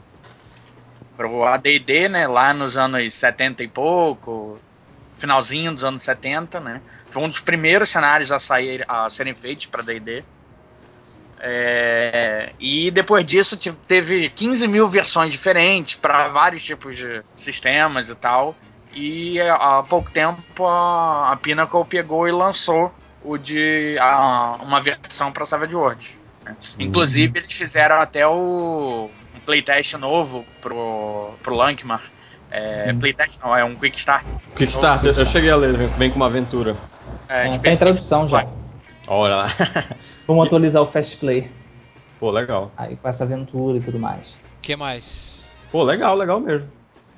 Então, é bom que o Felipe participou, porque do Lankmar, cara, eu tô realmente por fora, assim, porque o Guilherme assumiu totalmente o Lankmar. Ele falou, eu quero traduzir o Lankmar. Não, mas Guilherme, tu- deixa eu traduzir que dá mais tempo pra tu. Não, Lankmar é meu projeto. O Accursed não era teu, o Lankmar é meu. Por exemplo, que o Accursed, eu tava conversando agora aqui com o Guilherme. Pô, Guilherme, vamos escrever uma aventura pro Accursed. Cara, tem que ler o livro. até agora, até hoje, o Guilherme ainda não leu o Accursed. Inclu- Inclusive, o, o Gary Gygax, ele, ele assume que o D&D teve muito mais influência do, do Faf de Grey Mauser do que do próprio Tolkien. É verdade. É verdade. essa eu não sabia. Ele, o D&D clássico, como a gente joga, ele é mais próximo do... Eu esqueci o nome da série do... Que eles chamam... O o nome da série mesmo, né? É, do que do... Do Tolkien, por incrível que pareça. Uhum. Até porque a gente tem o Helfen ali, que é muito Tolkien, a gente já pega logo e diz é Tolkien. E o É. Lankmar ele já, já é um dos novos, assim, já segue o novo padrão de lançamento da, da Pinnacle. que São Uhum. livros curtos é, e, e vários livros dando suporte, né? Que são livros de 96 páginas lá fora. Que aqui, aqui se perde um pouco essa numeração, não vai seguir tanto, né? Mas que lá fora já tem esse novo padrão da Pinnacle, que são livros curtos e livros dando suporte a, a esses cenários cu- curtos. Mas né? vocês pretendem manter esse padrão ou vocês vão juntar alguns livros igual? Não, acho que a gente pretende manter o padrão. A princípio vai ser o padrão, sim. Porque a gente Entendi. É mais- até mais fácil para trabalhar em financiamento, porque a gente bota o livro base e bota as metas extras. Ah, legal. Entendi. É, vai acabar trazendo junto. É, acaba Entendi. saindo quase tudo junto. E a gente tem o compêndio de sci-fi, que eu estou traduzindo, mas eu estou traduzindo devagar e sempre, porque eu tô meio sem tempo. Quem, quem me acompanha assim no Facebook sabe que eu passei por um grande problema de saúde na família. Uhum. E meu tempo agora, eu tô de licença do meu trabalho há um ano e três meses. Eu vou voltar a trabalhar agora em novembro. E mesmo assim vou pegar férias. Nossa. Bom, Então, tipo assim, eu, eu que tô ficando com meus filhos em casa e eu tô com muito tempo. Tanto que eu tava traduzindo Interface Zero e eu tive que chegar pro Felipe e falar, cara, não, não vai dar pra mim, eu vou te atrasar. Vamos passar a bola pra outro, que senão eu atraso a tua vida. Porque eu tô muito sem tempo pra sentar e fazer uma coisa demorada. Aí, então o sci-fi eu vou fazer devagar e sempre para ser lançado junto com o Last Parsec. Uhum. Provavelmente não serei eu a traduzir, porque eu tô meio sem tempo, né? Eu gostaria, eu, eu gostaria muito de traduzir todos os títulos Savage Worlds do mundo. E que pessoalmente é o que eu mais tô esperando sair. Tá, pra quem, e pra quem não conhece o Last Parsec, Ele é um cenário de sci-fi, né? Que, se eu não me engano, eu só li meio por cima também ainda, que ele traz vários é, mundos, né? Hum. Não é isso, Felipe? Tu conhece mais? É, ele- o básico dele são três aventuras, né? Elas têm. São três aventuras sci-fi. Elas têm uma, uma, uma pegada bem diferente entre elas. Uma é mais exploração planetária e tal, uma outra é mais espacial, e a terceira eu não lembro exatamente qual é. Mas enfim, ela tem. As três elas, são, elas têm pegadas diferentes, né?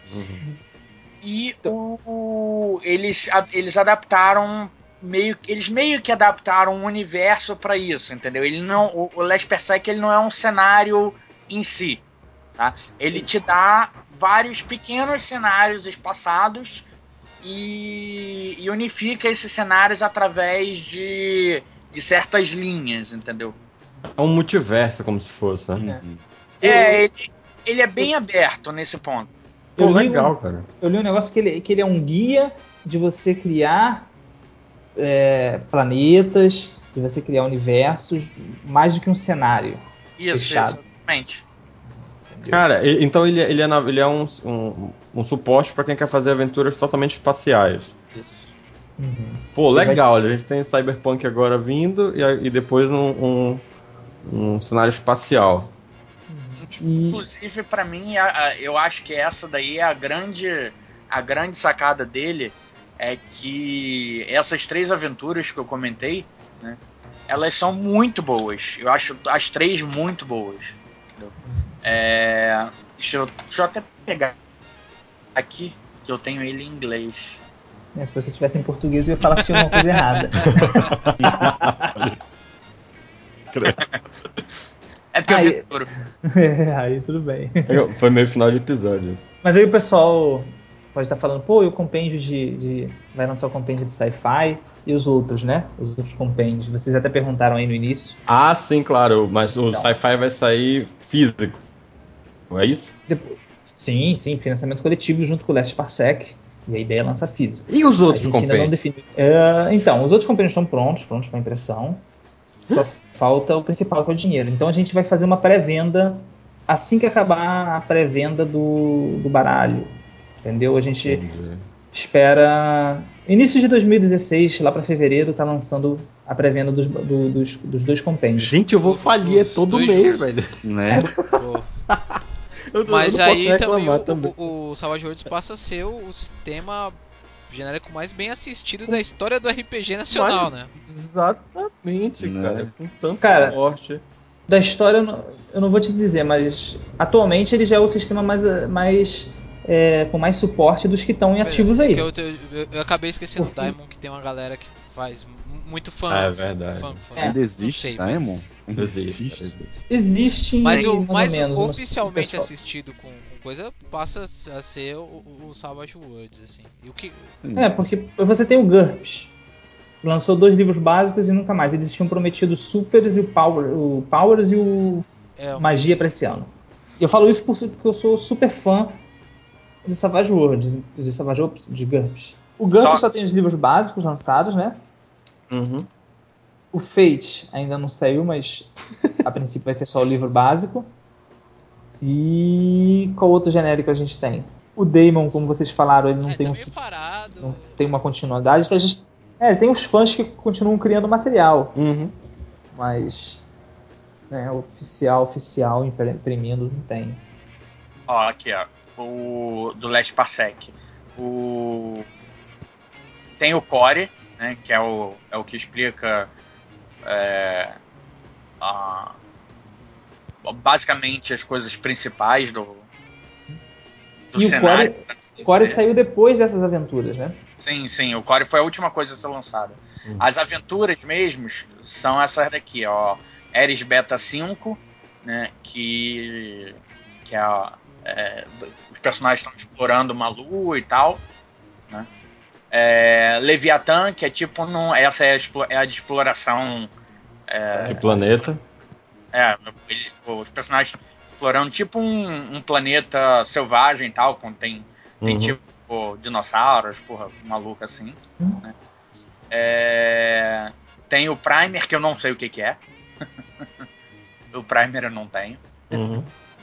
É, tem aqui o, o Jumper Corp Requisition Kit, que eu também não tenho. Que, não tenho. Não, não faço a menor ideia do que seja. E tem mais uma aventura. É a Centaurium? Centaurium, né? É, não, não, a Centaurium é. É, a Centaurium saiu junto. Mas ela não é aventura, não. Ela falando um pouco sobre o mundo tal. Tem vários lugares em separados, etc. Mas basicamente é isso aí. Tá, então a gente- depois do, do, do Compêndio Sci-Fi, Last Passec. É, a gente vai ter antes o, o pré-venda dos compêndios, né? Uhum. Fantasia de supers e horror. É, a gente tem que lançar isso logo, porque pô, já tá aí uns dois anos os, os, os PDFs deles e a gente tem que. O Max tem que ler, né, cara? Coitado. O problema, cara, é que suplemento não vende. É, a gente sabe disso.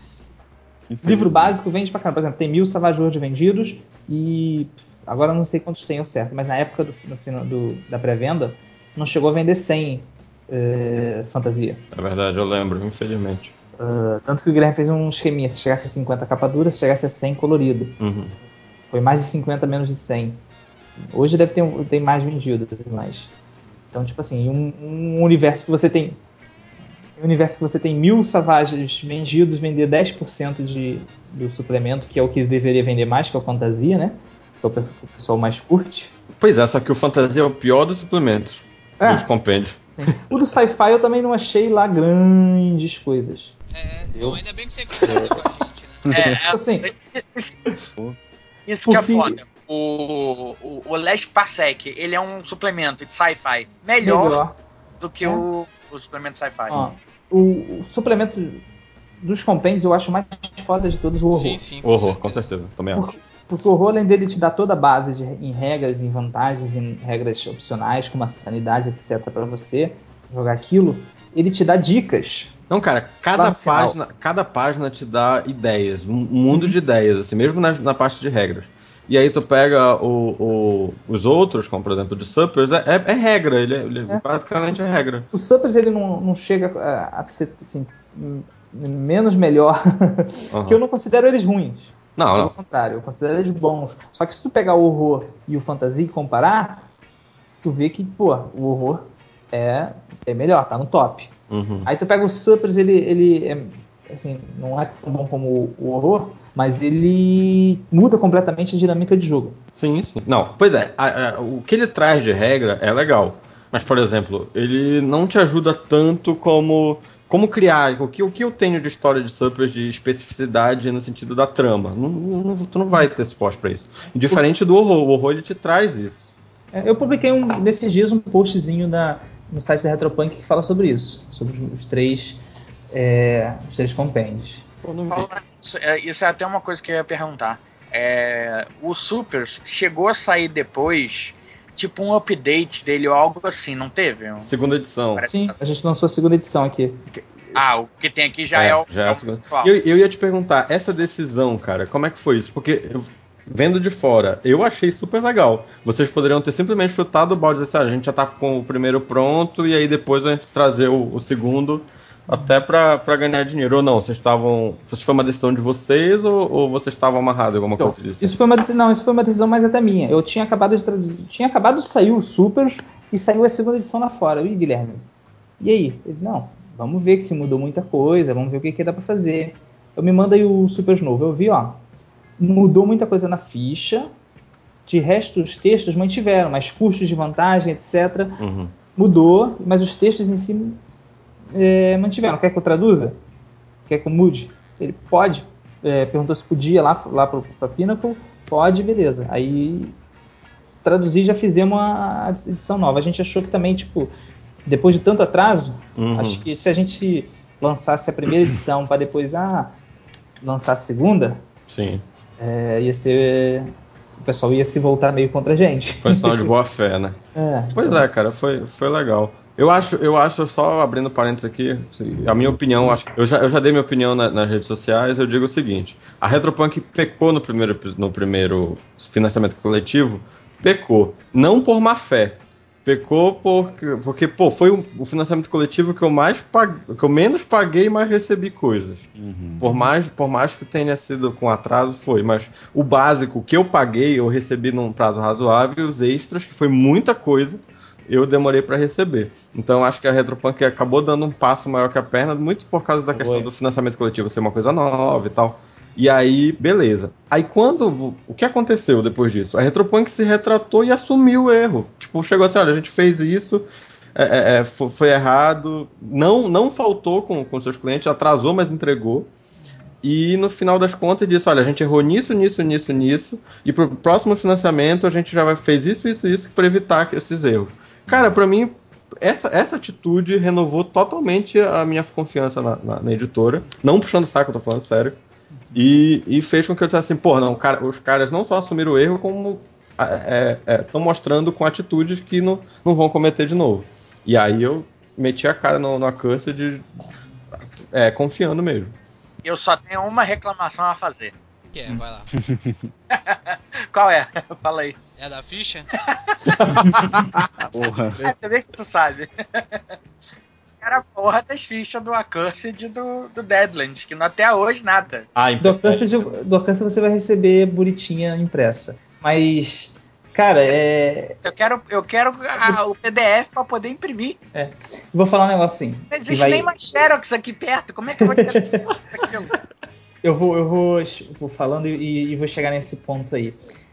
No financiamento do, do, do Savage Worlds, era o Guilherme só. Eu sequer conheci o Savage Worlds naquela época. Eu fui conhecer por causa do financiamento, na- joguei com o Jonathan aqui no Rio, e foi quando eu conheci o Savage Worlds, porque foi tipo todo projeto do Guilherme. Eu não- nem olhei nada do, do Savage Worlds. E ele tinha o livro pronto, tudo mais pronto, e botou as metas extras lá do, do- dos compêndios e do, do Deadlands. É, Só que, primeiro, tradu- os tradutores cagaram Uhum. com os compêndios e com Sim. o Deadlands. Então, por exemplo, o tradutor que primeiro pegou o, o Fantasy, ele traduziu em cerca de quatro meses 30 páginas do livro. Eu, em, nos cinco meses seguintes, eu traduzi o restante do livro e traduzi o Supers, entendeu? Então, pra- e isso porque era a minha primeira tradução grande. Eu tinha traduzido aventuras pro, pra Retropunk. Uhum. Então, pra tu ver, o cara é profissional, etc. E o Deadlands, o cara traduziu o primeiro livro, e o segundo livro ele sumiu. E o Guilherme tem um problema muito sério que ele não sabe cobrar os outros. Ele entrega na mão e deixa. Então, eu que ficava pra ele, cara, e Deadlands? Ah, o cara não, do Deadlands. Ah, pega isso, cara. Ah, então vou pegar. Aí foi quando as coisas começaram a andar. Dito isso, o Guilherme, ele tem uma vida assim normal. Ele trabalha o dia todo e eu sou vagabundo, eu fico o dia todo praticamente à toa, só tô trabalhando, só trabalho à noite dando aula.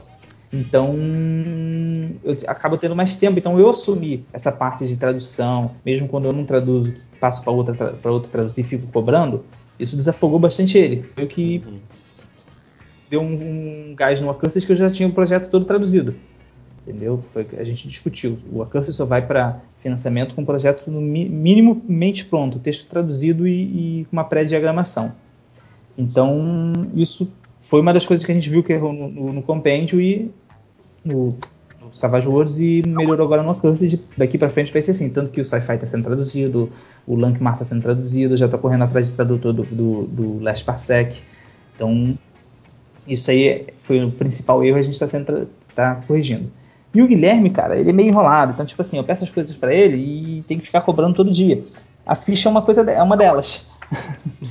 então, é, eu tô eu cobro ele sim semanalmente. Eu tô cobrando ele o preço dos envios do Accursed há 15 dias. Do resto do material do Accursed, né? Quem comprou o livro e mais coisa, fica mais pesado. O preço é diferente do que a gente mandou para quem pegou só o livro.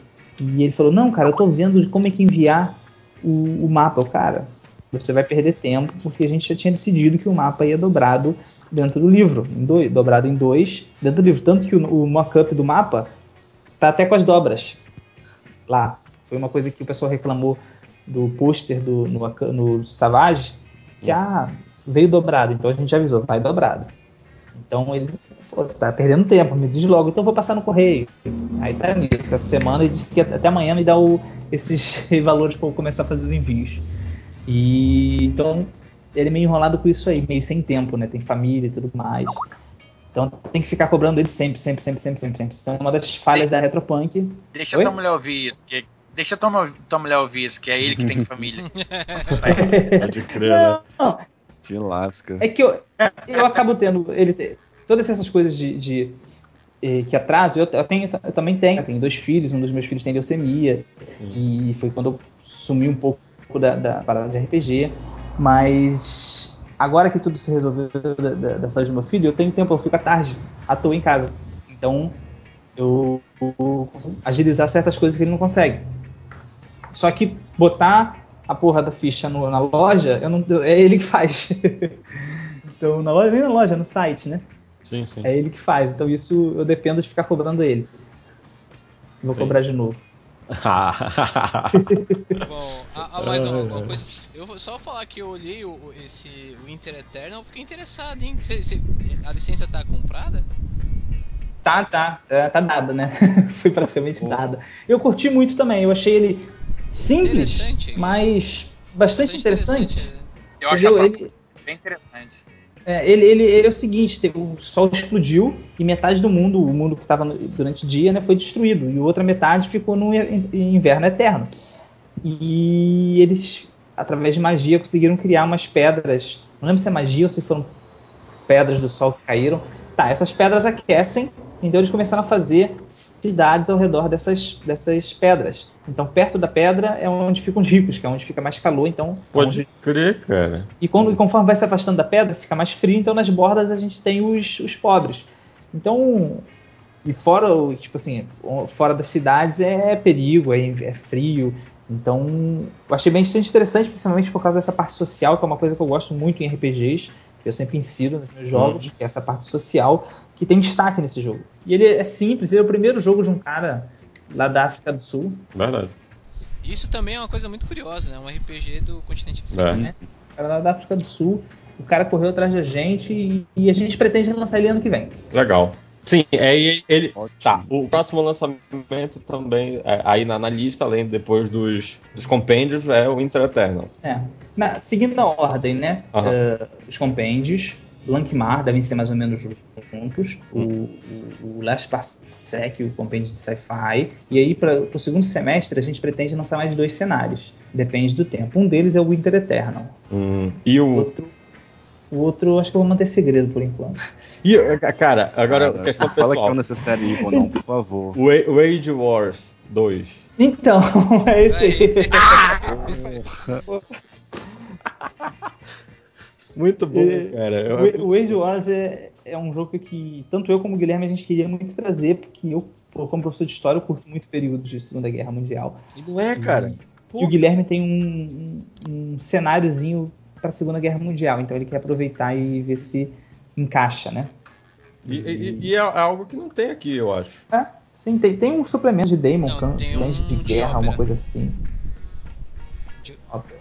Pois é. Vocês lembram do Opera RPG. E É, tem, Sim, sim. tem um cenário Nossa. de guerra do Opera. Faltou, faltou citar ele como é, genérico. o Opera, coitado. Tadinho Porra. do Opera. É verdade. E- então a gente pretende ter esses quatro cenários, né? Eu, eu vou falar sinceramente que na reunião que a gente teve, eu fui bem contra, tipo assim, vamos tentar lançar quatro cenários. Eu falei pro Guilherme, eu acho impossível. Uhum. Eu acho complicado lançar quatro cenários, quatro financiamentos coletivos. É, é- É pouco, é pouco tempo para. Porque cada financiamento coletivo são dois meses, né? Pelo menos. Então são, são quatro lançamentos, isso já são oito meses de financiamento Fora o coletivo. trabalho anterior e o trabalho posterior que você tem com eles, né? Sim, sim. O, É, o- o ideal seria no máximo um a cada semestre. é, entendeu? Então eu sinceramente eu não sei se sai os quatro. Eu tô pensando em lançar dois, o Last Parsec e o Lankmar, e aí pensar nos outros. Entendi. E manter a política que eu, quando eu entrei na Retropunk, disse pro Guilherme: pé no chão, fazer o que tá ao alcance da mão. Claro. Claro, claro, gente, é, é, o Savage hoje, a sobrevivência dele depende muito do da Retropunk, né? Da, É. Dela conseguir. Uhum, sim. conseguir manter essa questão. Então, Fernando, eu queria saber a situação do Aliança do Topo do Mundo, que foi uma expectativa muito grande durante o financiamento e depois parou de falar sobre ele. É. O Aliança, né, durante o financiamento a gente prometeu beta, que saiu, e o, em 2013 o autor, o Lauri, estava muito animado com ele. Eu cheguei a fazer o playtest dele lá, dei umas ideias para ele. Uhum. Só que de 2013 para agora, eu fui conversar com ele em 2000, agora na World RPG Fest, ele está muito desanimado com, com o, o Aliança, porque ele não sabe para onde ir. Ué. Ele não, ele não, tipo assim, ele não sabe como desenvolver mais o cenário agora. Ele tinha a ideia principal e tipo, chegou num ponto que ele não consegue mais botar as ideias conectadas, etc., montar um cenário coeso, né? Ele tem várias ideias, mas ideias soltas e não uhum. consegue conectar isso. Então até fiquei agora de dar um, uma lida de novo no, no, no, Aliança e tentar dar um, um empurrão a ele, nele aí. Eu li recentemente, recentemente achei legal, só que tem uma questão que é, por exemplo, o, o cenário que vai sair é, para uma outra editora, que você vai ser licenciado pela. que é a Tropan que vai dar licença, né? Que é o Savos. Savos. Uhum. Savos, uhum. né? A gente até conversou já com. já fez um, um já, já conversou com o Vitor. E aí ele falou que estava procurando vocês para pedir a licença e tal. para que eles sejam um produto licenciado oficial. E eles vão lançar. E aí eu achei os dois cenários, eles têm um, um metaplot não igual, mas parecido. Uhum. É, o, o Aliança acaba tendo um, uma parte de, de sci-fi, né? Que são alienígenas, etc. Uhum. No Savos, acho que foram deuses mesmo que traíram, né? Sim, sim. É, foram os, foram os elfos, né? É, é, eu acho que cabe, cabe, tem espaço para os dois. Sim, né? sim, também acho. Então, é questão assim. E, e com o Savos a gente já, já conversamos bastante com, com, com o Vitor no, na World RPG Fest, a gente mantém contato até agora, e ele está escrevendo até para o site da Retropunk. Sim, sim. E a princípio o Guilherme adorou a ideia do, do, do, Savos, e quem, quem o Guilherme tem que aprovar né, os, os, sim, as coisas lançadas aqui, e o Guilherme gostou muito do que viu até agora. Então é bem provável que a gente veja eles lançando esse cenário aí. É, é, qualquer, um, assim, qualquer um que quiser criar um cenário pode com o Savage Worlds, só que para lançar comercialmente né, precisa do aval do Guilherme, sim, que é, o, é para manter o padrão de qualidade do, do Savage Worlds. Qualquer um, qualquer um pode fazer seu cenário, lançar ele como fan-made, que aí não precisa passar por nenhum, por é. nenhum crivo, mas se quiser é, trabalhar ele de forma comercial, vai precisa primeiro mandar para fazer o controle de qualidade do, da Retropunk, né? Retropunk é, tem que fazer porque, de qualidade. Sim. É, porque isso é uma coisa muito bacana, porque, por exemplo, eu vi uma entrevista do Shane ele falando que o que estragou o DD 3.5 foi a licença aberta D20. Uhum. Uhum. Porque começou a sair muito material, e só que nem sempre material de qualidade. Uhum. Sim, Aí sim. isso foi uma coisa que pesou quando ele fez a licença do, do, do Savage, que ele dá ter essa, esse controle sobre o que sai e não sai. É, ela não é uma, uma licença aberta, ela é uma é. licença que ela tem que ser concedida. E essa que tu falou é verdade. Muita gente, o, a terceira edição inflou de, de suplemento que tem qualidade ruim e os lojistas começaram a não querer mais uhum. saber do e, sistema. E cara, foi uma decisão muito acertada dele. Também porque acho. eu ainda não vi um cenário de Savage fraco. Uhum. Não, não lembro de nenhum fraco, no, no mínimo de mediano para cima. Eu acho uma decisão acertada dele nesse ponto aí. Verdade.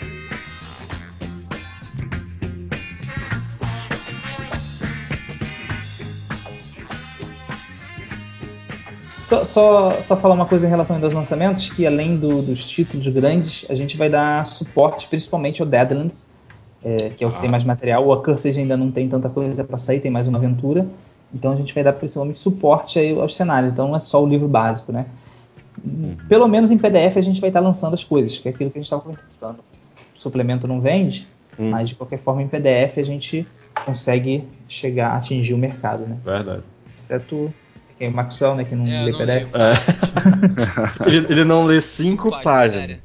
O pessoal do Savas mandou pra gente imprimir pra poder ler, que senão não. Sei lá, eu tenho eu travo, cara. Tanto que a gente vai fazer os outros compêndios e eu vou ter que vou, vou me esforçar pra ler eles em PDF, mas eu não consigo, cara. Sei lá, eu tenho uma dificuldade, enfim. Em, em Felipe, Tu, ainda, tu vai lançar, tem mais a previsão de lançar mais alguma coisa de Savage? Cara, é, licenciado, a gente tem já. A gente já tem certo o Dragon Kings, né, que já existe adaptação para Savage Worlds.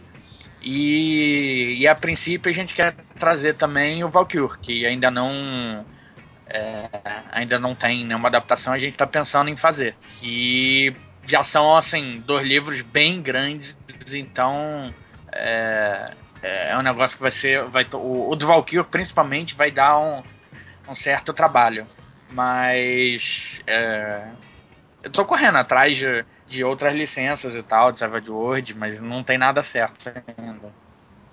Uhum. E, há uma promessa né, de, de o, o, Rafael Fernandes, que é um quadrinista, lançar um cenário para Savage World baseado na HQ dele Apagão. Eu não sei se vocês acompanharam o financiamento coletivo, que já tem um tempo, foi um financiamento coletivo que atrasou, uhum. e uma das recompensas era o cenário do Savage World. E ele eu me procurou, perguntou se eu, dava, se eu ajudava, etc. Eu disse que sim. Mas, pô, já tá mais atrasado que o, que o Deadlands.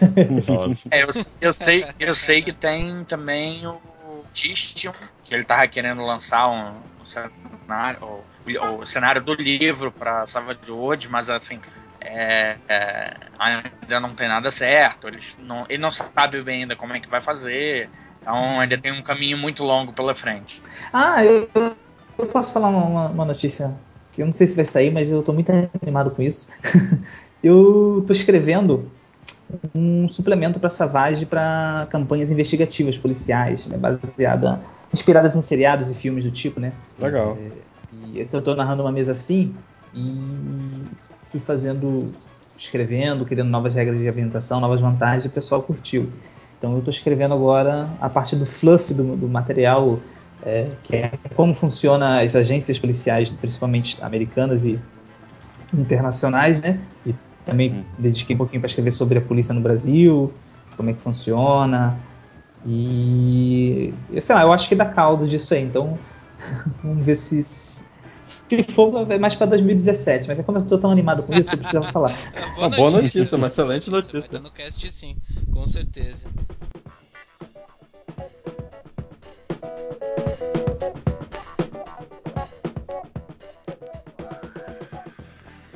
E é isso aí, pessoal. Agora bastante lançamento, bastante novidade para Savage Worlds pro, pro próximo ano. E considerações finais aí. Bom, eu já tô feliz pra caramba, bastante novidade. Vai, vai, vai. Eu, eu acredito muito que vai ser, vai ser maior que D&D no Brasil, vai dominar o mundo. O negócio vai ser, vai ser louco aqui no Brasil. Mas vamos às considerações finais, começando Felipe. É, sei lá. Esse é o editor do pensamento coletivo falando. É... Eu não sei o que falar. Inventa. Já falamos Tá bom, tudo. então beleza, esse é o seu encerramento.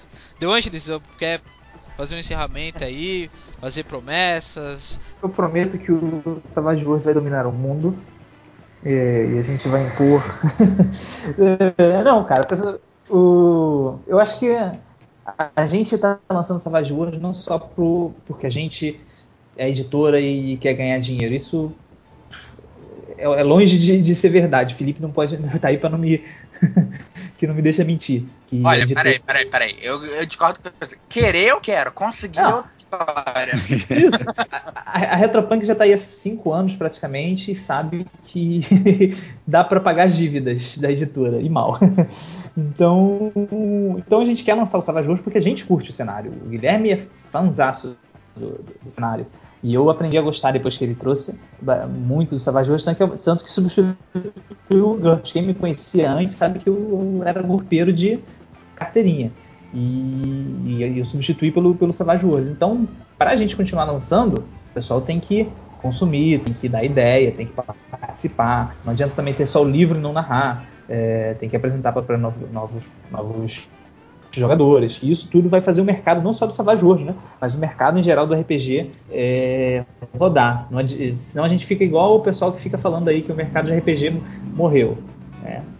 O mercado de RPG mudou e a gente tem que se adaptar. E é as pequenas editoras que estão hoje em dia fazendo o mercado girar, né? Então, compre. isso aí. completar. Fernando. Então, galera, basicamente o, o, o que o, o Fernando Delangelo já falou, a gente precisa pensar no Savage Worlds e, e disseminar o Savage Worlds por aí. É, eu acho que ele é um. Como a gente já, já viu aqui nesse episódio, ele é um sistema que está aí com muito suporte e tende a crescer cada vez mais. Ele é um sistema que tu vai poder jogar qualquer coisa. Então tu vai, só vai mudar de jogo sem mudar de sistema. Isso já é até um slogan de, de um outro jogo. E eu acho que, que a, a questão é basicamente essa. Vamos dar, vamos dar, vamos dar suporte para as editoras também. Eu acho que, como o Fernando falou, as editoras que estão no mercado, no cenário hoje em dia, que estão jogando RPG para frente, são as pequenas. E as duas editoras aqui envolvidas que a gente já conversou, que é a Retropunk e a Pensamento Coletivo, são as editoras que eu vejo que são mais próximas do do, do seu consumidor, mais próximo do seu público. Bem ou mal, eles estão lá conversando, estão lá respondendo, eles estão interagindo com o público deles. É, é, do jeito que tu quer ou do jeito que tu não quer, enfim, mas eles estão lá e estão presentes. Então acho que é isso, a gente tem que dar um apoio para eles. É, Calango? a única coisa que eu posso dizer é que eu tô felizaço, cara. Pô, lançar Last Parsec ano que vem, tipo, aceita RIM como, como pagamento? Se aceitar, eu, velho, é muita, muita Só coisa. preciso de um, né? É, só preciso de um mesmo. Também, se, não, se também tem doador a rodo aí também pros dois. Né? Assim, tô felizaço com a Retropunk, o trabalho que eles têm feito pro mercado nacional de RPG é fantástico.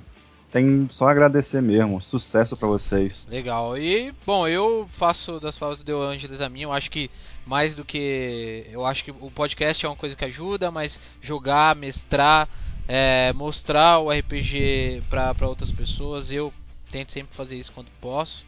É, é importante e é legal para fazer o hobby, né? Andar para frente no, de uma forma geral. E se mestre RPG e se puder ser Savage Worlds, melhor ainda.